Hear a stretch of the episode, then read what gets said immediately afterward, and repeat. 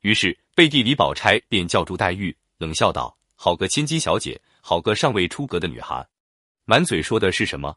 他先给黛玉来个下马威，让对方感到问题的严重。黛玉只好求饶说：“好姐姐，你别说与别人，我以后再不说了。”宝钗见他满脸羞红，便适可而止，不再往下追问。这种宽容的态度让黛玉甚为感激。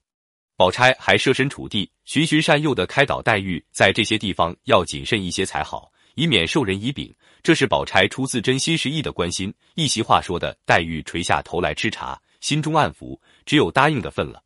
经过此事之后，宝钗以后就决定守口如瓶，真的再也没有向任何人透露一点黛玉誓言之事。她的信守诺言，促使林黛玉改变了对她的成见。黛玉诚恳的对她说：“你素日待人固然是极好的，然而我又是个多心的，竟没有一个人像你前日的话那样教导我。比如你说了那个，我断不会放过的，你竟毫不介意反劝我那些话。若不是前日看出来，今日这些话再不对你说的。”至此，宝钗和黛玉已达成和解。宝钗的最大优点就是善解人意、珍重友情。他并不以和解为止，而是和解之后对黛玉关怀体贴，加深相互之间的感情。他深知黛玉心中的苦楚，黛玉生病，他来探望。当得知黛玉怕别人说三道四而不愿熬什么燕窝时，立刻将家中的燕窝送给黛玉吃。当黛玉悲叹自己孤苦伶仃时，他便安慰道：“你放心，我在这里一日，便与你消遣一日。你有什么委屈烦难，只管告诉我，我能解的替你解一日。”如此劝慰体贴。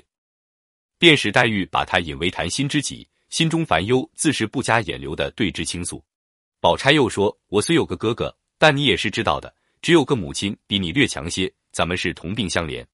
一个同病相怜，一下子使两颗心紧紧贴在一起。宝钗如此善解人意，又很会说话，怎能不使原先对他抱有敌意的黛玉视他为可靠的知己呢？